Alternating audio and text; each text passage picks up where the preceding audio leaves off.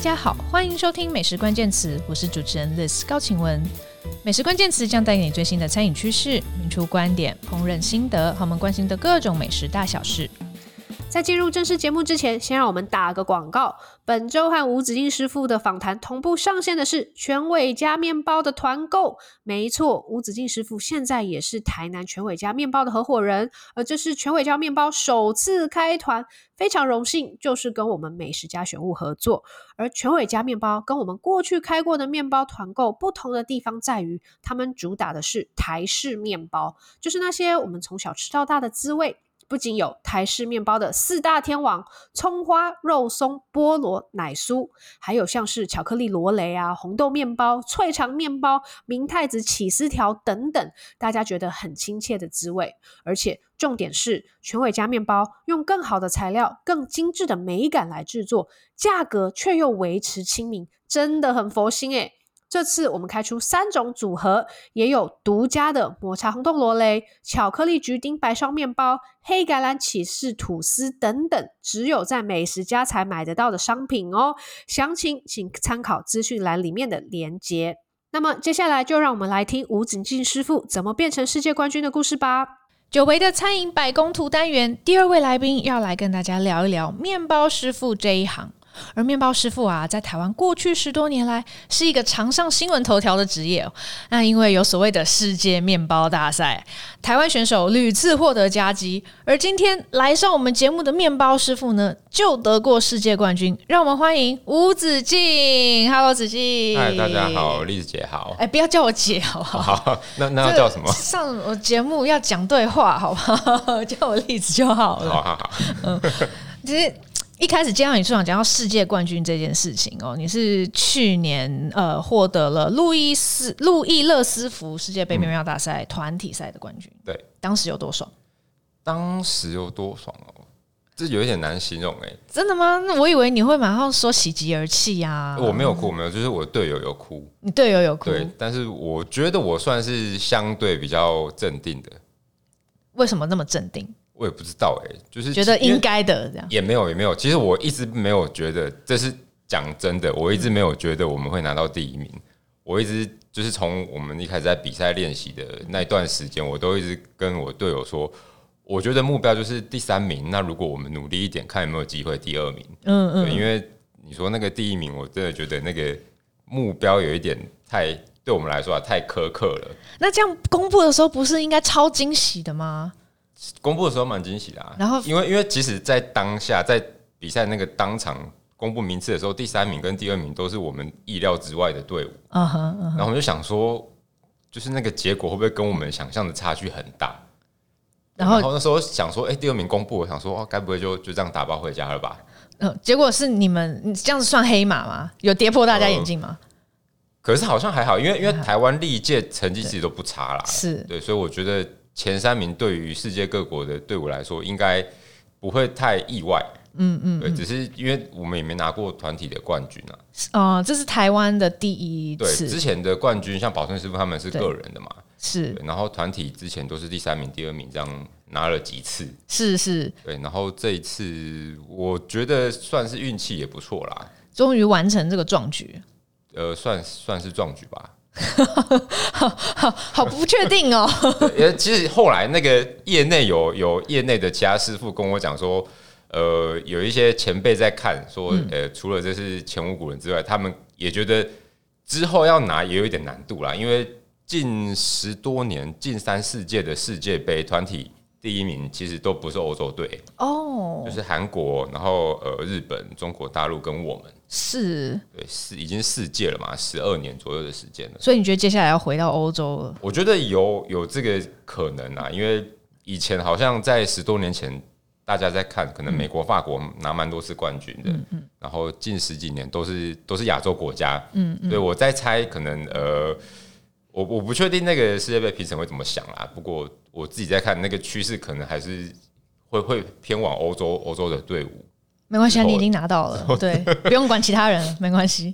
就是我我自己在看，就是 我觉得有可能。哦，那当然比赛不是全部啦。嗯、那呃，今天我们要跟子晋聊的是他怎么样成为一位面包师傅的心路历程哦。嗯，呃，所以我们要从你的小时候开始，等一下也会聊到比赛啦。嗯、但是要先来回顾你是怎么样想要变成面包师傅的。那你的小时候是什么模样啊？小时候就是。现在我在看我儿子的那感觉吧，其实以前也没有太多看得出以后的那个兴趣到底是什么。欸。你是台南人，我是台南人，然后以前呃，可能就对对吃比较有那种喜欢去看。为什么？呃，因为以前我我记得小时候晚上。没事就会看电视，然后以前都有那个料理东西君。哎、欸，我跟你讲，我访过这么多师傅啊、主厨啊，真的好多人提到料理东西君。呃，对，这个节目影响我也很深。料理东西君跟料理铁人，对，就是这两个节目，然后偶尔看一下电视冠军，他也会有那个料理的比赛。电视冠军我也超爱，料理比赛我对，大概就这三个。对，就是这三个日本节目影响超深远。对，然后就看看就觉得哇，做东西这么有趣，可以就是很多 chef 以前看起来就蛮帅的。就是哇，男男生在做菜可以那么帅，因为台湾好像传统都是妈妈在在准备准备准备餐点嘛，然后就想说，哎、欸，就是看到那个 chef 都是男生，然后都可以这么帅，对，然后端出来的东西又又很炫，就觉得哇，那个看起来就是有一个有一个比较美好的想象。真的，你当时就想变成他们？其实也没有，就只是觉得有趣啦。然后真正真正转到这个部分，因为我以前。国中、国小、国中、高中读的都是普通的国高中，嗯，然后是到高中的寒暑假，我妈就觉得我在家里就都没事做，就一直看电视，就叫我去学那个证照。她因为我妈以前在学校服务嘛，然后他们学校就有那个丙级的证照推广班，哦，她说你去打发时间就去上课，那我就觉得好啊，反正没事，我就觉得哎、欸，做那个好像也蛮有趣的，就去上上看，然后就是上上完了课程之后就去考证照。然后高一升高二的那个暑假就先考到呃西点蛋糕的丙级，然后呃高二的寒假又考到调酒的丙级，升高三的暑假又考到面包的丙级。所以你一年考一个？对，一个一个假期考一个。我觉得你也是很乖耶，妈妈叫你做什么就做什么。对，我我觉得我应该是蛮好控制的人，就是我妈叫我做什么，我就就因为反正也没没事。你可以去打球啊，打电动啊，都有啊，都有啊。球也打了，然后 K 书中心也去了，就是会有一些比较空闲的时间，尤其是假期刚开始前面那一段，你都不会想要耍废，在家看电视或者是吃冰棒，都有，其实都有在做，都有在做。打完球。你就效率超高。对，就是呃，以前一群同学嘛，高中的时候早上去打球，嗯，打完之后去吃个东西，去 K 书中心睡觉，然后再来就是回家就没事了，就接下来就是耍废阶段。那我妈看到我的时候，就是我在耍废的时候，因为我在外面有在活动，他都看不到。嗯嗯，他觉得我我的寒暑假就是浪费时间，所以我就想说，好啊，反正反正就觉得好玩嘛，就去。哦，然后在对高三之前就已经有三张证照了。哦，所以我那时候就想说，好像也没有什么普通高中生就是会去考证照的。然后高中要升呃大学之前，就是以前我们还有那个学测跟那个那个有点像联考的。然后我就问我们老师，高中老师说。呃，像我这样子的成绩，大概可以在大学考到什么样的科系，还有什么学校？然后台清教程我就没有想了，因为没有没有那么会念书嘛。但是成绩也没有到太差。然后我们老师就说：“哎，我的呃，可能外文看起来比较比较 OK 一点，有兴趣，那搞不好可以读外文系。”然后我就问老师说：“哎，读外文系出来之后工作会是什么？”他就列了一堆，然后我觉得好像都没那么有趣。然后我记得一开始是我表姐跟我说，高雄有一个那个高雄餐旅学院，就是厨艺的学校，而且是正规的那个技职体系的大学。那时候还是学院呐。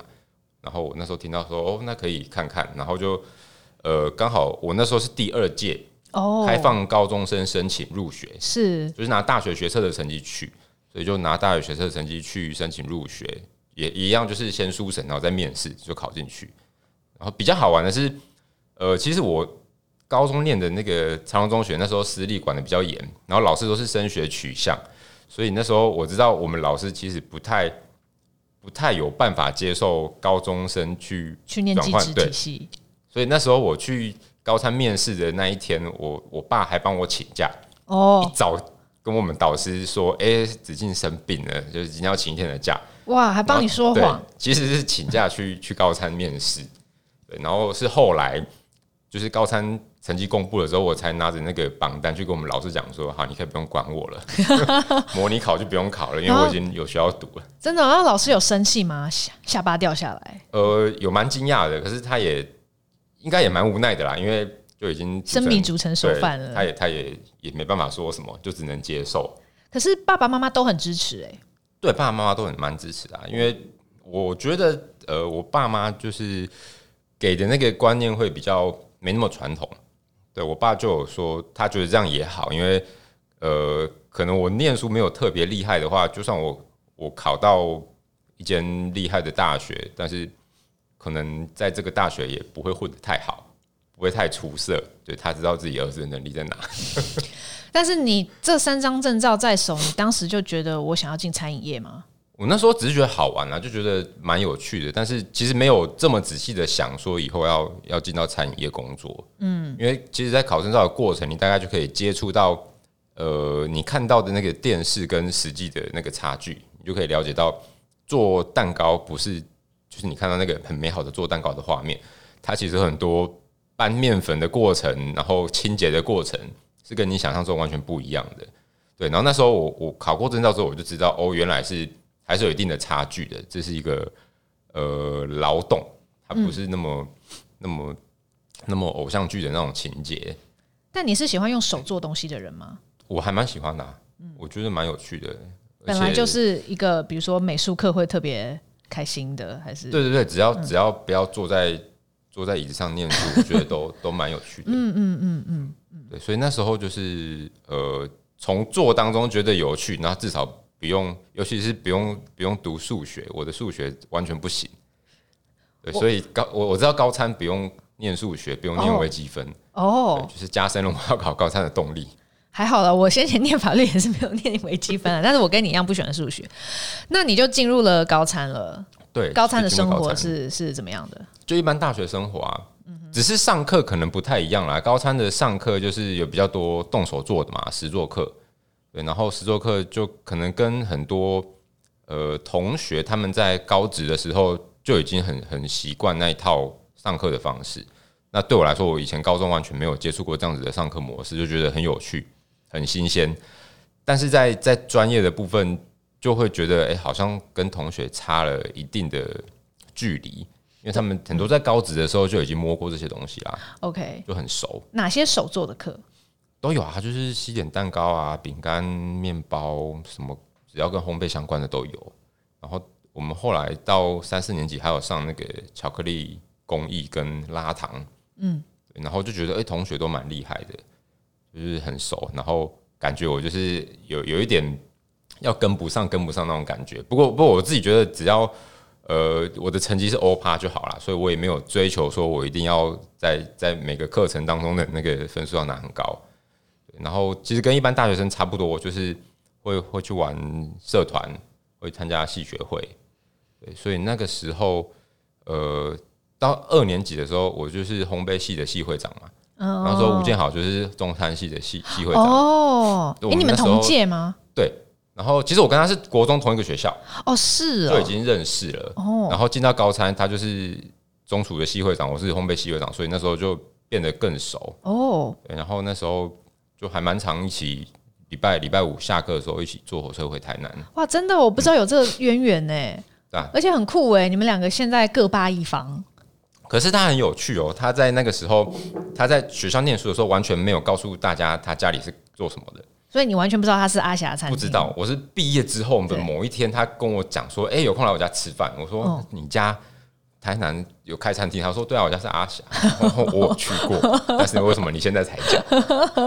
是哦，好有趣哦。对，所以就是那那个时候，就是呃，他是中职学长，然后我觉得他应该也没有很认真的在念书吧，因为气学会玩到参参与的程度深到你可以当到会长。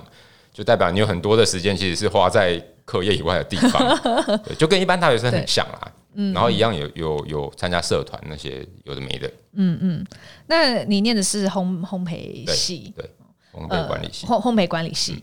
那嗯，现在做的是面包。对，这个中间你应该有做过一些选择。你当时对面包就很有兴趣吗？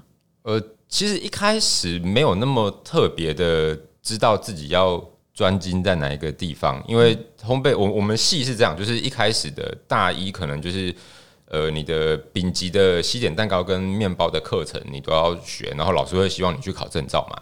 如果你没有证照的话，然后大二就会变成是希望你去考乙级证照。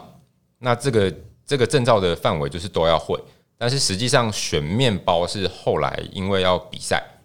然后为什么我会去比赛？是因为我那时候是系学会的会长，然后那时候系主任就拿了一份全国技能竞赛的简章给我，说：“哎，那个有有比赛，你就请系上同学看谁要去参加。”然后那时候问了一轮之后，西点的那个甜点的那个项目有一个学姐已经报名了，然后面包项目没有人报名，然后问了半天真的没有人报名，然后我觉得没办法跟主任交代嘛，我就想说那没有人报名，我自己报好了。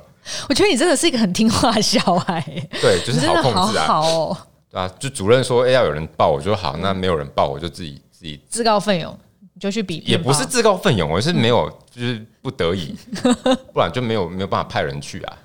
那那个那个那个比赛是什么？呃，全国技能竞赛有一点像是现在考证照的那些项目当中的，算是小型的。奥运吧，因为除了全国技能竞赛以外，还有一个那个国际技能竞赛 World Skills，然后它就是有一点像奥运，就是每两年办一次，然后每一届都会在不同国家举办。哦，对，然后只要举凡是那个证照有的项目，除了除了烘焙之外哦，也有西餐，然后也有中餐，也有什么车床 CNC，然后和顺凯主厨有比过哦，真的吗？对。他是比中餐，如果我没有记错的话，对，他应该是比中餐，而且还拿过金牌，是不是高中就有？他是有高中，他他是二十二岁以下，二十二岁以下，他不限你是不是学生，只要你是没有超过二十二岁都可以可以参加。他以前拿金牌很臭屁，这样。哦，真的吗？对，他是出出没有，他是在哦国内全国对全国技能竞赛，我我也是金牌，然后我还有被选到国手。哦，失敬失敬失敬失敬！你看，你下次就可以这样跟他讲，说我有被选到国手，你没有。不用啦，就是通常去就是乖乖吃饭就好。哎、欸，我上次去那个他们那边很厉害，因为我之前有一次他做那个小牛胸腺给我，然后我吃，我想说你是都低温烹调吗？他说没有，他的肉都不低温烹调的，嗯，他都是只用减温，所以就哇，很厉害，可以可以那个控制得到那个熟度跟口感，真的很像低温烹调做出来的。来，何顺凯有没有听到？我知道他都没有听我们节目，这样他就听不到你赞美他。就我多赞美一点，下一次去可以 可以多吃一点东西嘛？推他给你吃员工餐。好，欸、我有吃过，我有吃过他的炒饭。嗯、呃，他炒饭真的很好吃。好，我们今天这一集主角是你，不是他，好不好？好，那所以嗯、呃，就去比赛了。嗯，然后全国技能竞赛，然后结果就拿到金牌，怎么那么厉害？我觉得也是运气好吧。那时候我比赛的那一届刚好要选国手，就是隔年，我那时候是零六年参加全国竞赛，然后要选零七年的国手。然后那个时候的裁判长就是现在的中华古研所的所长，是施坤和施老师，是施所长。他那时候选我当国手，然后他后来跟我讲原因，他说不是因为我的面包做得好，是因为我的心脏比较大颗。这样有开心吗？听到这样的是称赞？好像也不错，因为他说其实那个评审就是看我们做的东西啊，都知道大家的水准在哪里，但是他说就只有我看起来比较。不怕，比较稳哦。然后他说，其实要出国比赛的人，就是比较需要这样子的心智状态，对，就是比较比较临危不乱的那种感觉啦。不然空有技术到现场发挥不出来，对，可能会紧张，或者是可能会有一些不熟悉，或者是有一些突发状况，你没法应变，就会影响到你做的东西。对，然后那时候施老师就跟我说，其实做东西他觉得都可以，后来再训练就好，但是就是。个性是是训练不来的，所以他那时候就选选就给我冠军，然后选我当国手的原因在这边。那所以你就因此对于面包更加的投入了吗？对啊，因为这算是一种、嗯、一种鼓励嘛，嗯，它是一个正向的鼓励，所以就觉得哎、欸，那那那好，就可以往这个方向再继续继续深造下去。嗯嗯，所以你就比了很多比赛，对不对？对，在学校的时候，除了全国技能竞赛跟国际技能竞赛之外，后来还有去香港比那个、那个、那个 HOFIX 香港国际美食大奖。嗯嗯，他呃，我这边看到正式名称是香港国际厨艺竞赛，现场面包制作，嗯、还得到了最佳团体奖。对，那个名字有点太长了。那是哪一年的事？零九年。哦，所以我我等于是零六年、零七年、零九年都有比。然后零八年那个时候是当那个世界杯的台湾队的助手啊，吴宝春师傅，宝春师傅他们那一那一队的，是是。嗯、那你参加这么多比赛，你从中获得什么样的经验？什么样的经验？觉得对于你面包制作有什么帮助吗？我我觉得就是如果可以多出国去看一看，然后多看一下国外的 chef 在做什么样的东西，就是对我们的帮助蛮大的。嗯，因为。你你只往你自己的那个方向一直去去探索的话，就是你的那个很多想法都会被困住。然后我觉得有蛮多，就是其实我们在做东西跟比赛，每天在店里面工作跟比赛是两回事。就是比赛其实你要知道比赛的评审要的是什么，然后比赛的重点在哪边。所以有的时候我们在看比赛，其实看东西跟后来公布的名次不一定是。完全符合你的想象的，对，所以有有一些比赛的那个重点必须要要抓到，嗯，然后如果你多出国比赛过几次，你大概就会知道比赛要的是什么。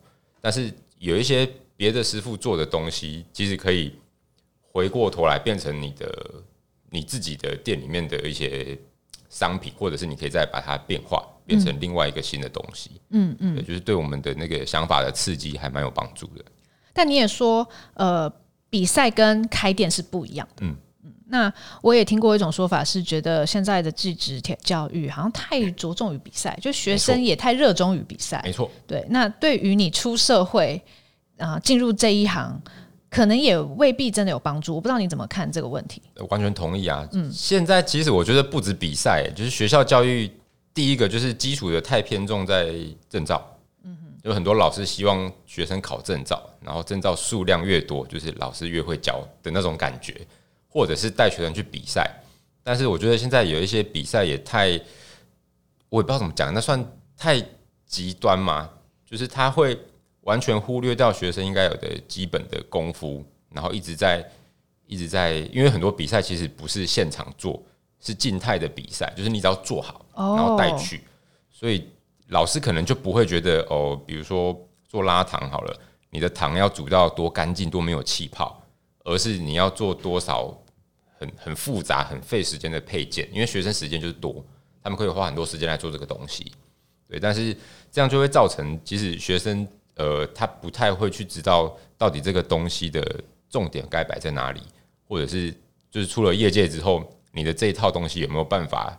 帮助你在业界混得更好，是因为毕竟那是比赛的标准，对不对？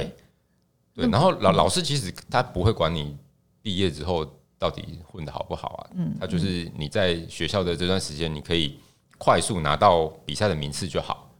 对，所以像呃，我我知道有蛮多亚洲的一些展览都会有一些静态型的比赛，然后我还有还有看过有一些台湾的学生团。去报名那个比赛，可能同一个项目就一百多个人参加，然后他也不是说要比出一二三名，他就是呃，可能评审觉得哦，你的这个水平有达到他们觉得应该应该有的那个水准，你就可以拿到金牌或银牌或铜牌，然后金牌在这个比赛可能就有很多个，铜牌也很多个，嗯嗯嗯，对，然后那我觉得这个就有一点像是为了比赛下去下去做这件事情。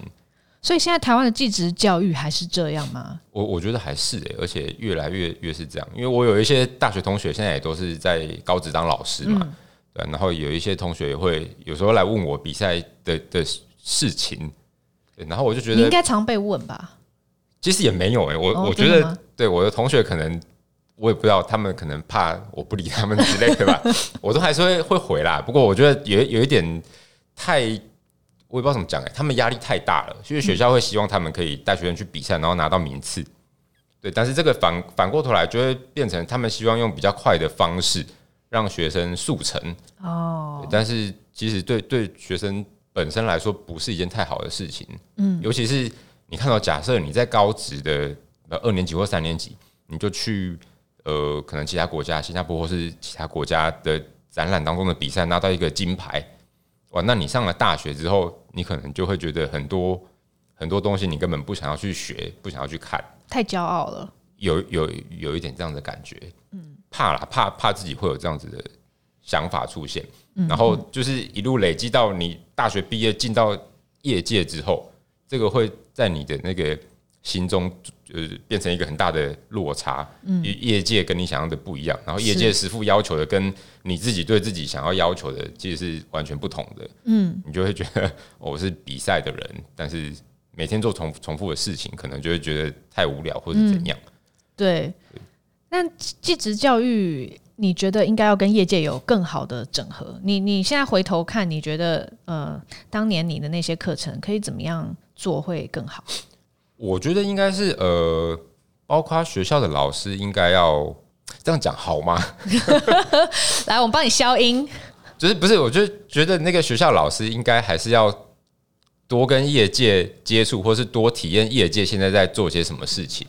对，就是不是只有靠办活动，然后老师去参加一个研习，你就可以知道现在业界师傅在干嘛，现在业界流行的是什么。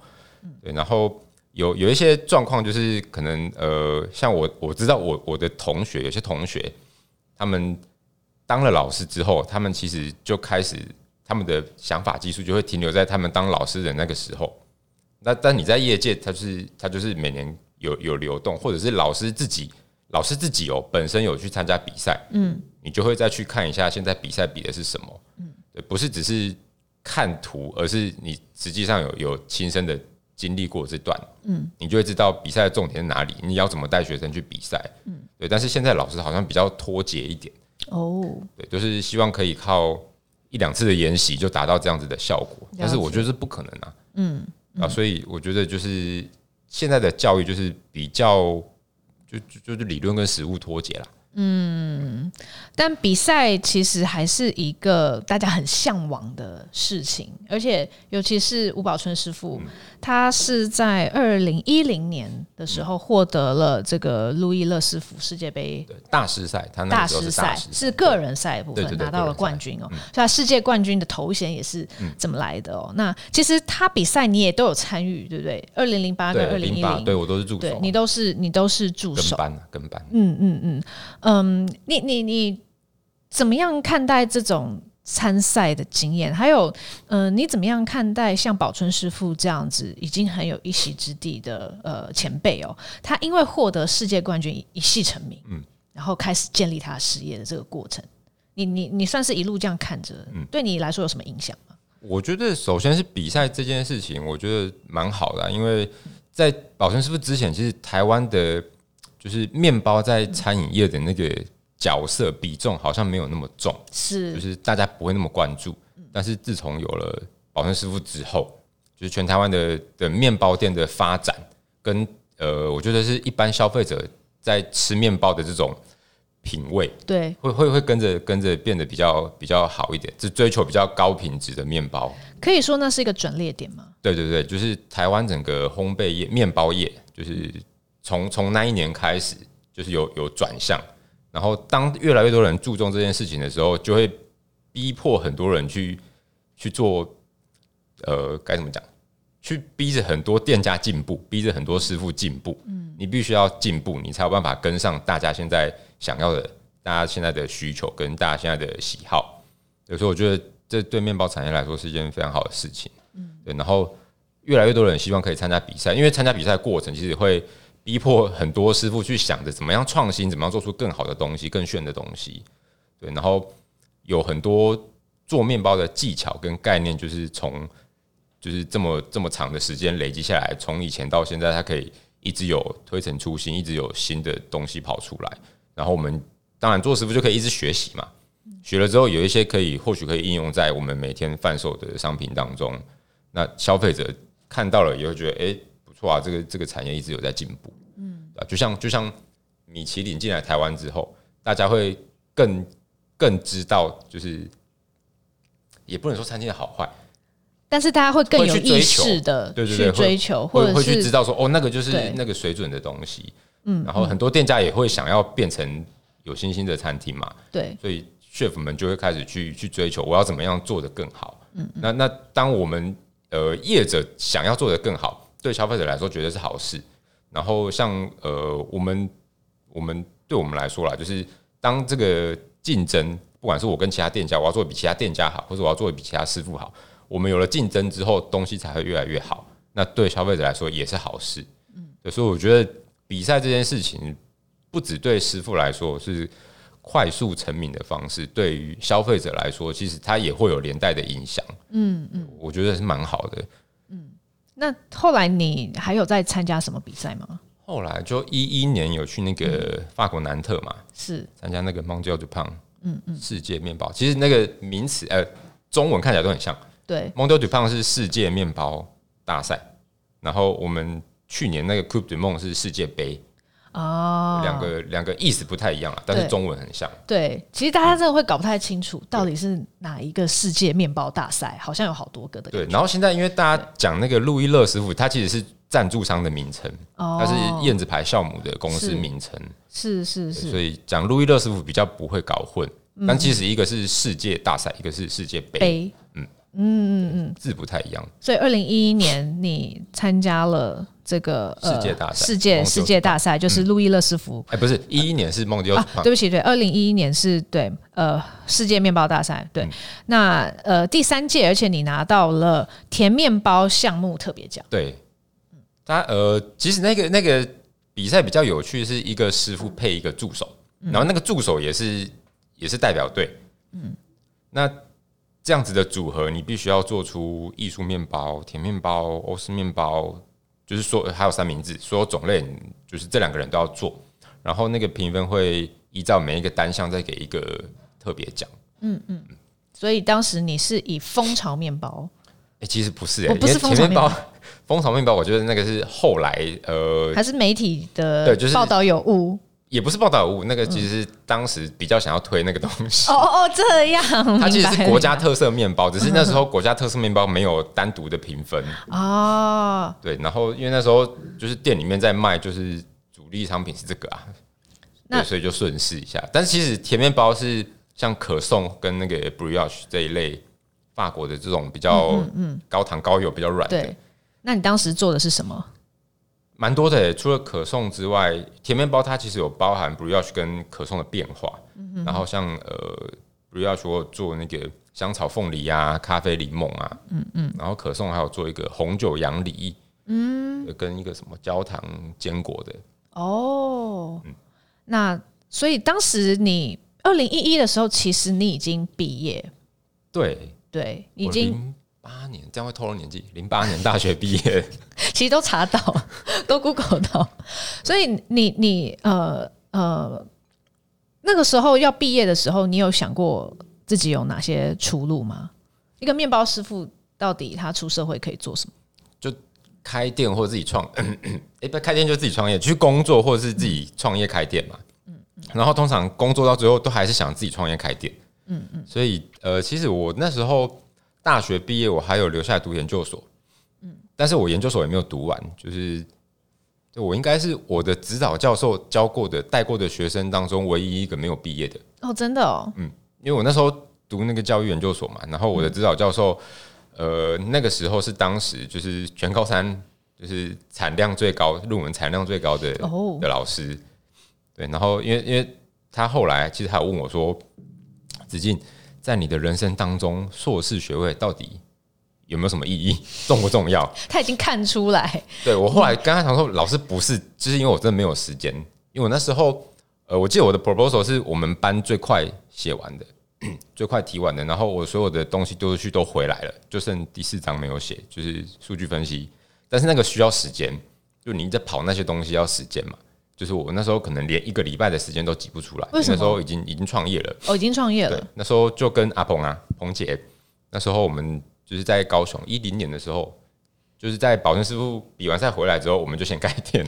我觉得这件事情蛮惊人的，对，就是呃，你现在是呃呃，当年跟王鹏杰一起创业，不过两个人现在也都非常有成就。可回顾当时那么年轻的时候，其实你们是有这样的渊源。对，而且诶，后来后来，其实我们这次比赛，去年比赛完回来之后，还有有有面包师傅说，他那时候也不是那时候，就是宝春师傅去比赛的时候，我跟阿鹏两个人其实是助手。然后后来他说，哦，那真的很厉害。宝春师傅拿到冠军之后，那时候他他旁边的两个助手现在也都是世界冠军了。他说这个应该在其他国家不会有这种这种情况发生吧？对，真的。所以其实宝春师傅这个真的是一个转捩点的。现在看，对啊，对啊，他的那个光环可以就是庇荫我们晚辈。那你为什么会那么早就创业？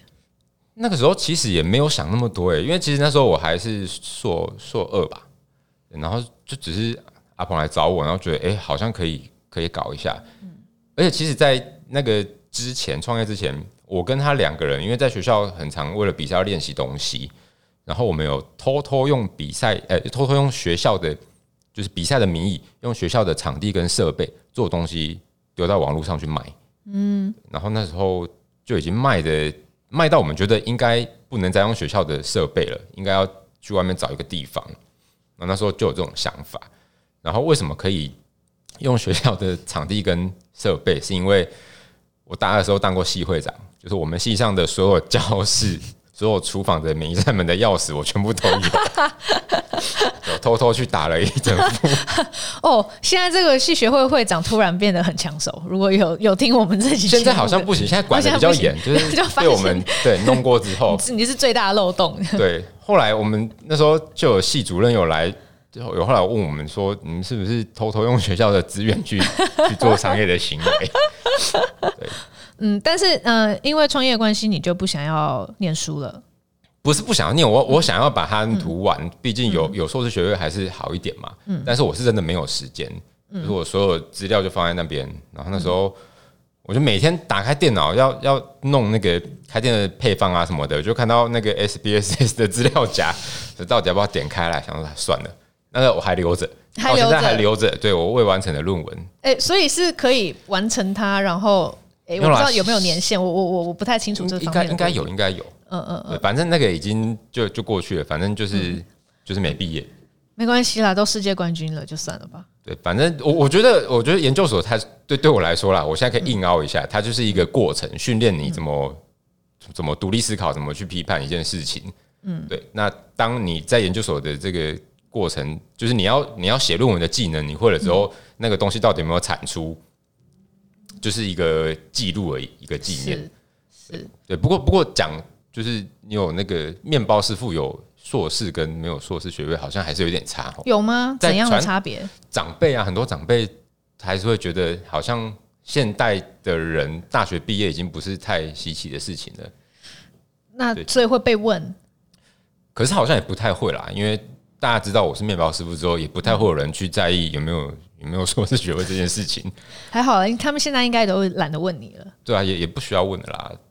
那所以，嗯，你还没有研究所毕业，你创业，那之后又做了什么？呃，之后就在比赛啊，就是创业之后才一一年，隔年才去比那个蒙迪欧主胖嘛。嗯嗯嗯。然后，呃，之后呢？因为你自己开店好像是蛮晚的，是二零一八年创 Justin。Bakery 对，一开始一零年莎士比亚在高雄，然后我一五年有到那个就是台中那个新野铜锣烧，他们集团有要要开面包店，然后找我去。哦，哦，是哦，对，然后有在那边在台中待了两年。哦，真的。对，所以一五到一五一六，哎，三年，一五一六一七是在在台中。哦，是哦，嗯、原来哦，星野那个时候也是这个打响名号，哎，所以你也是。对，是后来就是有米其林之后。嗯。嗯，对，就是居居民那个时候开 JL，哎、欸，其实我他一开的时候我就去去吃，是是，对，因为呃 JL 也是星野集团旗下的，嗯、对对对。对，嗯，然后然后呢，那个时候你去，那时候就就反正就是就是开店嘛，嗯，对，然后那时候工作到一个阶段，我觉得好像也差不多了，没有什么对我自己来说没有什么太大的突破，所以你就离开新野，想要自己创业，对啊，就是觉得呃，然后跟跟家家人有点关系啦，觉得。嗯就是小朋友也都出生了，然后觉得，呃，像太太娘家如果有办法，就是帮忙看顾一下小朋友的话，会我们工作会比较比较放得下心。是，对，所以那个时候就到台北，一八年的时候就在台北就就又开店。为什么想来台北开店？感觉好像在台北开就是那个那个效率会比较好，就是传播的资讯传播的效率比较好。嗯嗯然后那时候开了之后，一八年开的。那其实一九年的时候，呃，就是现在日商的那个 J 富引树的那个老板，J 一九年就来找我。哦，他一九年的时候就想要开吐司专卖店。哦，真的。对，所以他一九年就有就我们就有碰过聊过这件事情，然后他就开始去到处考察。然后那时候一九年我们有去日本看一下，疫情前，然后他刚好就碰到疫情。哦、嗯，然后那时候因为碰到疫情，然后他又跟我说，本来我们就已经在规划这件事情。他就说，哎，听说那个日本的 Sakimoto 这个品牌要来台湾，然后他就说，那我们是不是缓一缓？哦、我就问他说，为什么要缓一缓？他说，因为 Sakimoto 来台湾势必会砸蛮多钱在行销，是因为他那时候觉得台湾好像当时还没有太多人知道生吐司这个东西是什么。然后他说，如果我们自己要跟消费者讲的话，要么花时间，要么花钱，那这两个对对我们来说都是，就是好像没有办法一下子就做到我们想要的那个状态。嗯，那如果有一个日本的品牌要来做这件事情的话，那就太好，我们跟着就好。嗯对，所以那时候就是硬等了大概八九个月吧。原来如此，就是等到 Sakimoto 开，我们再开。然后那时候刚好 Justin Bakery 又要搬家。哦。就是刚好遇到疫情，然后想说，哎、欸，搬到一个，再再换一个地方好了。就是你刚好租约到期吗？还是？其实那时候签二加二啦，所以那时候房东就觉得，嗯、呃，有点可惜这样。对，然后我们就就觉得好像可以降，但是又又降不了，哦、因为大家都在降，然后觉得那那不如换一个地方好了，因为那时候觉得租金有点贵，然后想要搬家。嗯、对。然后那时候最刚好又来说，哎、欸，他觉得时间点差不多，可以开吐司专卖店了。嗯嗯。然后我想说，好啊，那不然 Justin Bakery 就直接。搬家这件事情就交给你，然后就直接以后就做吐司就好。所以就是所有的设备，然后包括当时的的伙伴们，就是全部就转转转变成日向。哦，所以你等于就是整个换了一个外皮。对，就是就是换汤不换药，药也有换，因为后来换卖卖吐司嘛，嗯，变成吐司专卖店。对，然后就是从呃有了这样子的确认之后，就开始在在试那个吐司哦。先先去看到底这个东西生吐司这个东西在日本，对。大家怎么看它的，然后它应该是什么样子，嗯，然后台湾人可以接受的程度到哪边，包括价格，嗯嗯嗯，因为因为那时候 Saki Model 进来，包括现在我我都都还是觉得 Saki Model 的东西，就是对我们这种市井小民来说。呃，可能也没办法每天吃啦。OK，因为因为那个价位还是有一点有一点偏高。嗯，对，所以如果我要买来送人很 OK，但是我我要每天吃的话，可能还是有一点负担预算上的考量。嗯嗯，对，所以其实那时候日香我们在定价的时候也有考量到这个，也就是希望大家可以买的不要那么那么心痛，就是不要就是要要好好下手一点。嗯，对，所以就是希望可以在价格上做一点区分，然后就是因为 Saki Model 是一个指标，我们就跟着这个指标走就好。但你怎么看待生吐司的风潮？还有它到底是什么？为什么叫生吐司？哦，其实生吐司它一开始是呃 Nogami 那个，现在好像在板机有嘛？对，那个叫 Nogami 贺 Nogami，对，那个日日日文是 Nogami，那它是一个奶。对，奶什么？然后对，反正就是 Nogami 这间面包店的，我我知道的那个渊源故事是这间面包店的老板，他以前在卖吐司的时候，奶鹤美对，对奶鹤美，嗯，对他以前卖吐司，发现很多消费者都跟他说，哎，那个吐司去边烤了之后很好吃，然后他自己很喜欢那个边，他觉得那边的味道很棒，他就问消费者说，为什么要去边？边的那个那么美味？消费者就说，哦，因为。吐司买回家，再再重新回烤，烤到酥酥脆脆的那个程度的时候，边其实有一点硬，那对有一些老人家或是很小的朋友不太好咬，所以他们就会把边去掉做三明治或者再烤。然后那个老板听了就觉得这样这样边蛮浪费的，所以他就想说，哎，那能不能把边做的好入口？后来就是做做出了那个皮的那个皮层是比较薄、比较容易咬、比较好入口的那个吐司，他觉得，哎，这样的口感进到嘴巴那个那个。感受跟在吃生巧克力有一点像，就是有一点化开的那种感觉，所以他就用生巧克力的那个概念帮他的这个新的吐司命名，所以叫生吐司。对，但是到台湾后来有一些有一些人可能不太了解，就是一开始的这个他他出现的这个过程，是，有些人会觉得，哎，是不是吐司烤的不要那么熟，嗯，烤的白白的，或者是 没烤熟，对，叫做生吐司。对，其实不是啊，因为因为就没烤熟，那淀粉糊化不够，其实。不太好消化，是吃下去还是不太好，对，所以我们那时候就先先先去探究了这件事情了之后，嗯、再来想办法，就是让日香的那个吐司的皮是比较薄的。等于配方是你自己再去开发。对啊，对啊，对啊，依照那个概念，对对对，去想这个吐司该怎么做。对，然后其实像 Nogami 或是 Sakimoto 在日本，他还没进来的时候啦，在日本的那个面包店，我们就有就有去买来吃过。对，然后其实有一些可以你再回推，就比如说我知道它的长宽高之后，然后知道它的重量之后，我就知道它用了多少面团下去做，然后吃起来的感觉，它应该有加哪一些材料。就是可以回推的出来。怎么样？怎么样？这个逆工程？逆工程哦，就是你先知道那个比容积之后，你就可以回推那个呃吐司的重量嘛，它用了多少面团，然后你就会产生一些疑问，为什么它的比容积是那个数字？你就去问日本师傅，然后得到的结论就是日本很多地方的水源比较软，软水，所以那个面团的膨胀的那个倍数会比较低一些，所以他们就要用多一点的面团，等等等等。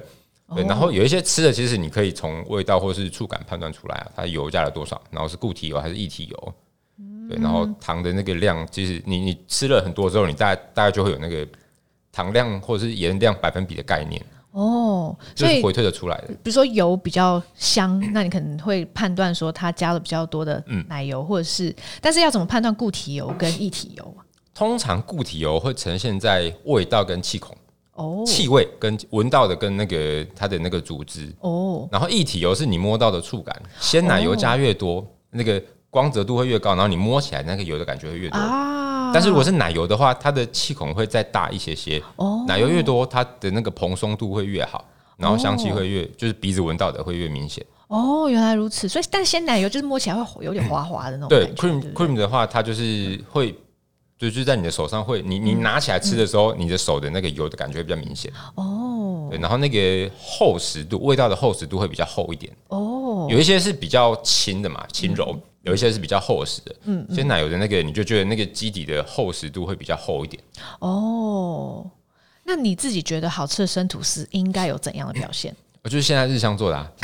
我我觉得是 呃，有一些是你你你吃到你会觉得哇，很很很好吃，但是。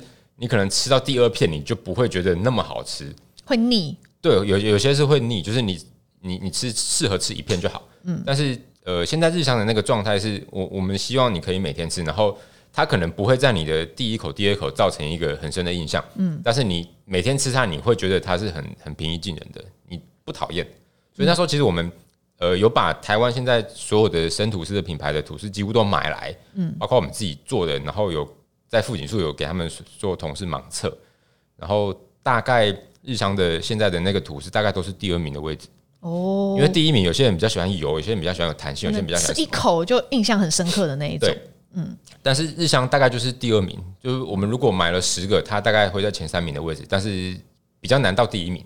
不过大概都是二三名、二三名，所以就是希望做出没有什么人会讨厌它，然后你每天吃你也不会觉得它腻。哦，的这种这种吐司，细水长流的概念。对对对。哦，那配方上面你有做过什么特别的调整吗？就秘密啦。应该是，应该是。我只能问到这边了，各位。功法啦，就是因为你要它皮薄嘛，所以还是要有一些比较高一点的水分，然后可能有一些汤种，就是汤种就是烫面嘛，就是糊化淀粉的使用，也是必须的。然后还有一些，我们有也有加那个酸面团哦，对，让它的保存期限可以再拉长一点，然后风味还是会稍微变，就是烤出来的那一天跟隔天吃还是会不太一样，但希望它的那个湿润度是维持在在一定的水准的。了解，但我还是好奇啊。日香跟 Justin Bakery 其实差很多哎、欸，贩卖的品相就差很多，然后其实整个概念也不太一样。因为我印象中 Justin Bakery 其实是有一点想要把面包变得比较精致，对，实验性质，对，不不只是面包本身，而是那整个购买的体验，还有它呈现的方式。但是日香它不是，它是日常的，大家都可以来吃的吐司。对，这这这这中间的变化是。怎么样？你你不想要再开回去 Justin Bakery 那种店吗？开回去也有好玩的地方，只是开回去我就没有那么多时间。嗯、就比如说你要比赛好了，如果 Justin Bakery 要、嗯、我要比赛的话，他可能没办法每天营业，或者是我要出国 demo 示范的话，他可能没办法每天营业。OK，就是必须要我在的时候才有那么多有趣的东西可以可以产生。嗯，对。但是如果是变成日香的话，就不太一样。就是像它呃吐司的生产会比较有办法标准化嘛，嗯，所以我就有比较多时间可以做其他事情，嗯，然后像呃如果要把它变成是可复制的，我觉得日商比较容易做到。了解，对，就是比较能做成一个就是有有未来性的比较大一点的事业，有未来性而且有永续性，对不对？对，因为因为吐司你还是每天吃嘛，在生吐司专卖店出现之前，嗯，所有的面包店都还是有做吐司，然后我觉得台湾人也是对吐司已经有一个呃早餐的习惯了，嗯，所以呃你说生吐司会不会是一个风潮？它是一个风潮，没错，但是我觉得这个风潮不会消失不见。嗯嗯，就我们只是把生吐司用我们自己认为好的方式在做新的诠释，但是它还是吐司。是，对，就是希望你在每天吃吐司的过程当中，你可以多花一点的的注意力在你吃的这个 daily 的东西上面。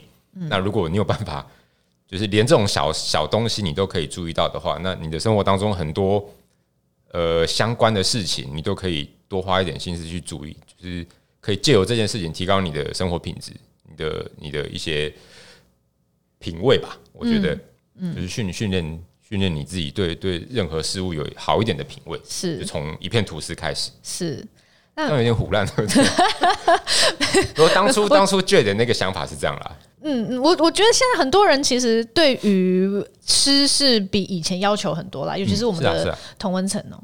那我我。我也蛮认同你说的，就是你希望这是一个可以规模化并且长久发展的事业哦。嗯、那其实你就是想要，你还有很多想想做的事情，对不对？你也不想要被单一间店绑住。对啊，就像一个 fine dining 主厨，他可能必须一直待在厨房里面，为了去维持那个米其林星，或者为了要摘米其林星。但是你其实并不只是想要开一间很棒面包店而已，你自己还有很多你想要完成的事情。对，因为因为我觉得有一些东西其实没有办法在一间店实现诶，嗯，就像像如果如果你想要有一点商业化的东西，或者是你想要，因为最近那个你有写那个 Norma，他说那那个那一套没有办法获利，没有办法永续经营，所以像面包店 Justin Bakery 可能就是我有办法让它永续经营，但是我人就会卡在那边，对。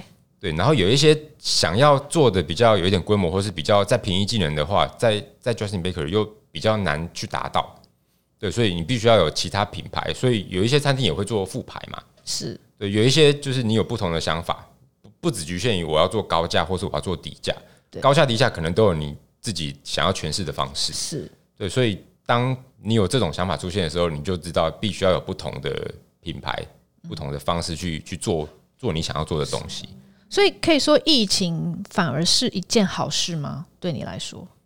对我来说也也，因为就让 Justin Bakery 按下暂停键。呃，我觉得没有疫情，我们还是会按下暂停键。哦，OK。对，因为你是做了之后才发现这不是你要的，可以这样讲吗？其实算是我要的。OK，只是那时候我就觉得，呃，我必须要用我大部分的时间去换这个东西。对，觉得比较起来不划算，因为我就少了很多出国去做示范，或者是有一些往外跑的机会。是，对，但是它也有好处啦，就是在 Justin Bakery 当中我。研发了很多，因为喜欢玩这些东西，嗯，我研发了很多以前从来没有想过的方式去去做面包，嗯，对，然后包括就是我觉得可以把一些甜点的那个概念跟技巧用在做面包上，嗯嗯，对，所以我觉得 Justin Bakery 对我来说，包括我现在去年比世界杯，有很多我的那个做东西的方式是从 Justin Bakery 那个时候想出来的哦，技巧去去衍生的，了解。对，所以对我来说帮助是蛮大的。嗯嗯嗯。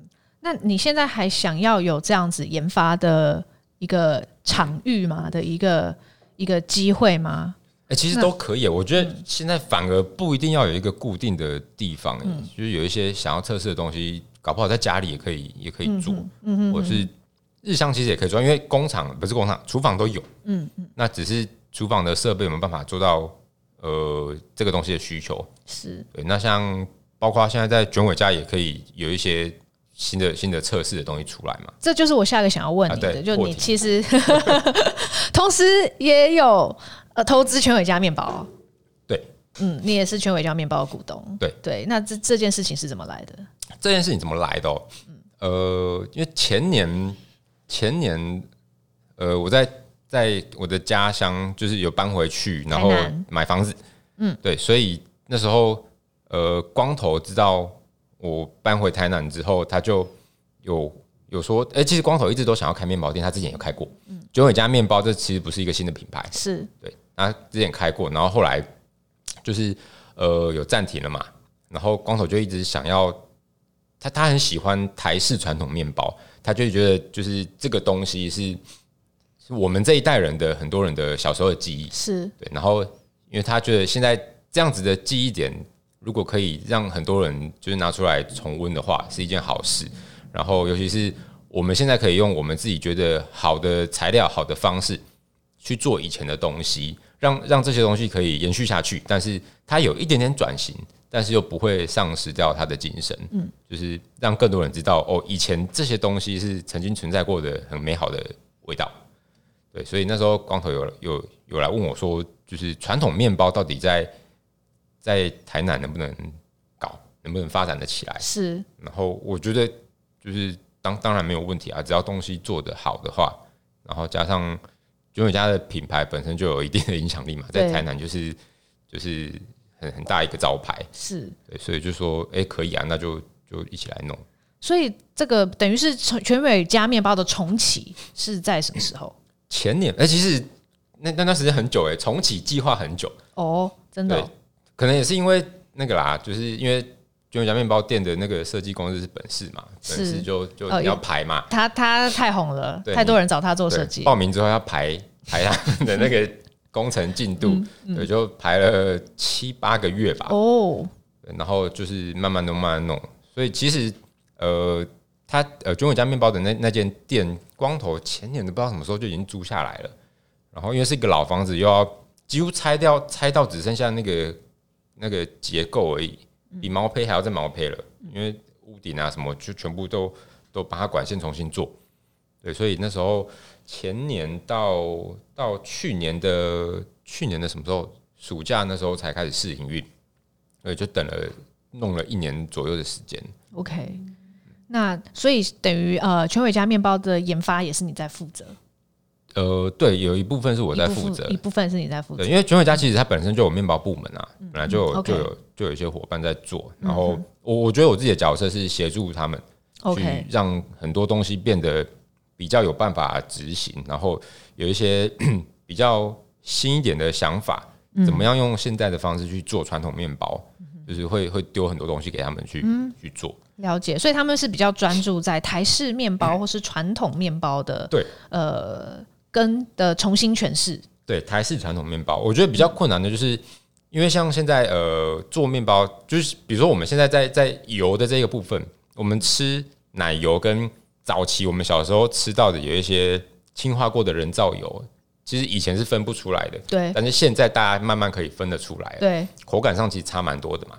然后我们知道有一些台式的传统面包，可能在三十年前、四十年前，它的那个油不是太好，就是人造油，所以。那个味道可能就会保留在那个时候，但是我们现在就希望有那个味道，但不要那个口感，不要有那种不好的效果，是不要反式脂肪。所以我觉得最大的难处是怎么样用现代的人对于食物的标准去做出以前的记忆，这个是最难的部分。真的哦？那你你觉得要怎么挑战这件事情？所以像呃，全尾家现在有那个裸雷嘛，雷亚根那个海螺面包，嗯、然后里面那个奶油馅啊。就是以前吃到的，可能比如说巧克力口味好了，我我的印象蛮深的，就是吃到那个巧克力酱、巧克力馅的时候，那个味道是对的，但是吃完就是上颚会有一层那个油膜卡在上面，嗯、是要一段时间之后才会消掉。是那现在我知道那个是人造油，然后那个口感其实不太不太 OK，对，就是你你四十度的水可能还冲不掉，对，所以那时候呃在在研发这个东西的时候，我就想说。怎么样把味道保留下来，但是口感要变得是很好化口的，所以那个奶油现在就是用法国的发酵奶油再去做基底去打那个奶油霜出来，但是那个巧克力还是找味道跟以前比较比较雷同的那个味道。可是以前巧克力也不太好啊，你要怎么样找到那个？对，所以所以所以你要找啊，就是要混一些免调温巧克力哦。对，但是油的部分你必须要用好一点的油。去创造出有那个味道，但是不要有那个口感。嗯，对，我觉得这是最大的挑战。然后有一些原味的东西，你还是会用一些香草，对，香草加去去去带那个比较单调的那种那种奶还是要下一点本还是要在里面，对，还是有，还是有，还是有对，。所以很难卖说一个一个面包卖到二十块、二十五块。对，这个价钱也是一个问题。如果大家印印象中还是那么便宜，嗯，那你说我把它变得更好吃，呃，你觉得大家买单吗？我觉得价格可以稍微调整，但是不能调到太差距太大。嗯哼，对，因为其实呃，现在大部分的店家，我觉得面包都有调涨过了，对，所以大家对于一个一个传统面包，它可以花多少钱去买，跟我们想象的差距其实不会太大。嗯，对，然后呃，我们做出来之后，其实还是会先考量到，如果卖这个价格，大家是不是有办法顺利的买很多个？嗯，对，然后如果有一些真的太高价的话，我们也会控制我们的产量，就不要做太多。哦，嗯嗯、呃，所以你你觉得，嗯，这个古早味这件事情哦，嗯就是大家是真的是怀念当年那个一模一样的味道吗？还是说，呃，那那其实也是一种迷失而已？我觉得没有，因为我现在有就是常常在看那个 Instagram，大家写的那个就是来打卡之后有写，然后有一些人真的会写说，哎，这个真的是他小时候吃到的味道。OK，但是他觉得好像又更好了一点。那你就超开心的啦！对啊，我我想要做的就是这个、啊，你就是我们的目的就是这样嘛，就是希望大家吃到，哎、它口感更好了，但是味道还是跟以前很像。但是那个价格天花板其实还是有一点难。对，小面包传统台式面包大概顶多就五十块吧，上限了。嗯嗯，我们有做一个那个小精灵啊，就是花生加草莓的味道，嗯，就是一个菠萝面包咬着一个小的面包，对对，然后那个卖五十块，我们觉得已经是小的面包，吐司除外。就是传统面包的天花板了，就五十块吧。嗯，以那个体积来说，除非我们要做更大的。所以如果要突破这个价格天花板的话，你必须要做新奇的东西、有趣的东西。没错，让大家好拍照、好打卡的。所以这个还是一个两难哦。对，所以就难就难在怎么去找到那个平衡点啊。就是我们想做的跟消费者愿意花的钱有一个好的平衡点在那边，然后是让大家吃了之后觉得这个东西是好吃的。然后是可能是他们小时候吃过，但是现在哎、欸、好像比较不好买，但是我们有在卖，而且是一间有点像专卖店，专门卖这种台式传统面包的专卖店。是是，那你除了管理日香跟全伟家两家店以外，你平常还做些什么？其实日香跟全伟家 也没有真的在管理，因为都有团队。哦，对，日香是那都只有嘛，你都出一张嘴就好嘞。也没有啦，还是有下去 下去下去做东西啊，嗯、就是研发还是 OK，还是有一。有很大一部分是，就是我要我要有有产出给他们去执行。但是你很单纯的是可以专注在技术这方面，对对对，这样还蛮幸福的。就是我觉得就是呃比较跟 Justin Bakery 不一样，就是比较能专注在在真正的专业上面。嗯嗯，对，就是行销就交给专业的人去做。嗯嗯，然后可能营运就有其他人去负责。嗯，我就不用花那么多，就是其实不是我擅长的事情。嗯哼。在在那个部分，我就做做我专注做我的擅长的事情就好。那你平常还做哪些工作呢？平常还做哪些工作？像现在呃，这礼拜有那个烘焙展啊。哦。对，有那个 UIBC 的青年世界杯是，然后我是他们的教练嘛。哦。就是要带着他们，像前过去一个多礼拜都要带他们到处到处异地训练啊。哦。这个也算是工作之一，但是是无给职。OK。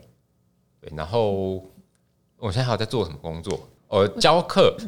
其实现在现在就是疫情前，其实都有固定到国外去去授课嘛。嗯，对。然后像现在疫情过后，还是有有在在开始在跑不同的国家，像下礼拜会再玩，下下礼拜在雅加达。嗯，对。然后还有在做什么？这样会不会让人家误以为面包师傅很好当？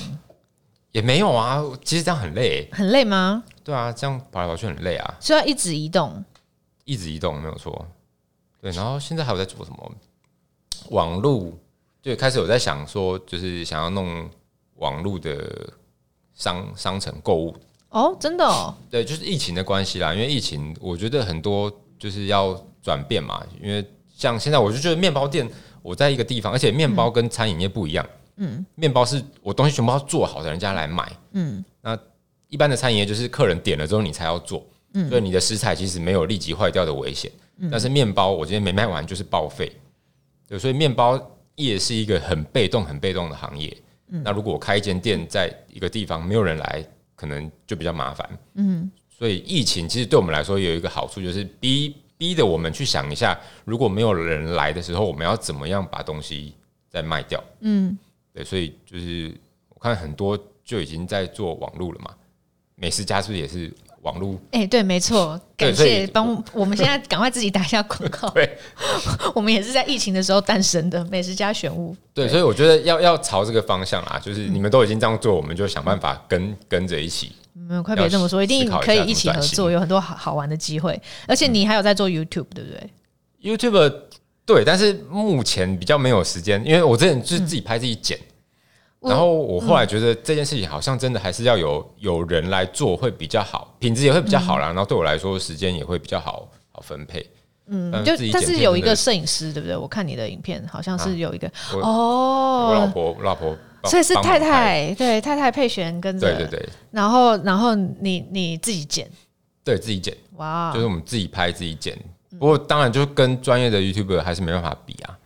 我那时候会想说。呃，我就先拍拍看，然后如果效果好的话，我我之后可能还是会会接续的做，嗯，只是现在我还在想说要怎么样让他可以做的像你这样，没有没有。啊，这个血泪史我们等下私下再聊。好。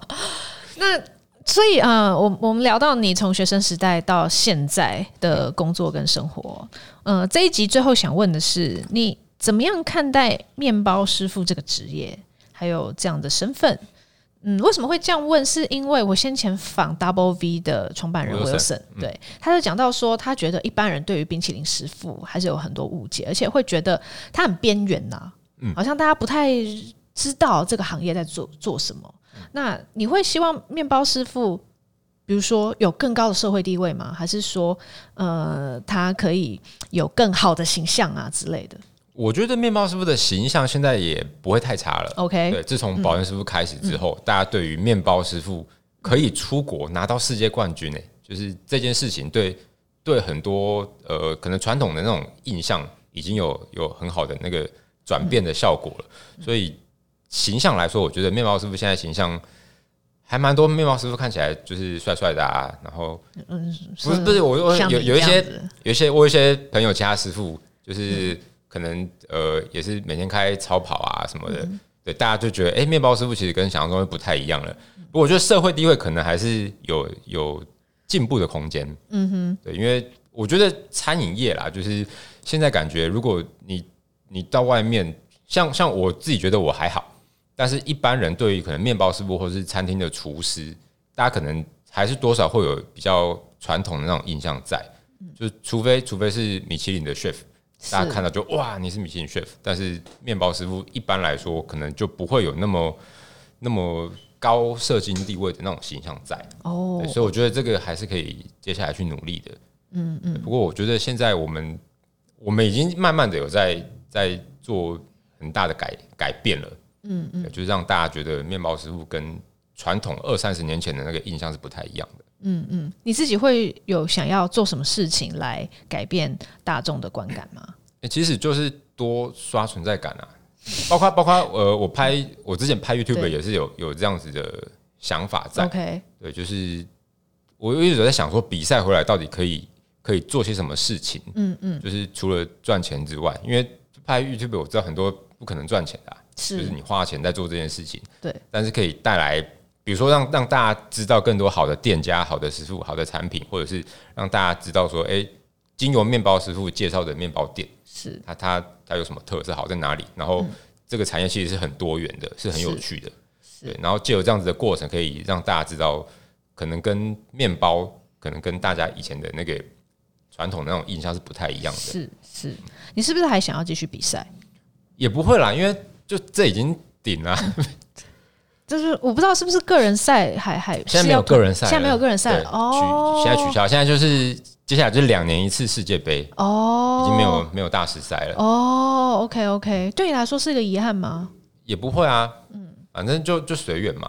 就我我觉得现在蛮蛮豁达的。OK OK，好，嗯，我们下一集还要继续跟子敬聊聊台湾的面包文化这件事情。我觉得，呃，有很多有趣的观点可以从他这边获得哦。那当然，呃，不管是日香还是秋伟家的面包，我相信都已经有很多人支持了。那听到我们节目的人，呃，还没有品尝过的呢，我觉得你应该马上去买来品尝看看哦。好，那我们下一集还要继续跟子敬聊聊。现在先休息一下，也谢谢大家收听今天的节目。如果喜欢我们美食关键词，欢迎订阅、追踪并分享给亲朋好友，也欢迎留言给我们，更欢迎给我们五颗星哦！我们就下次见喽，拜拜。拜。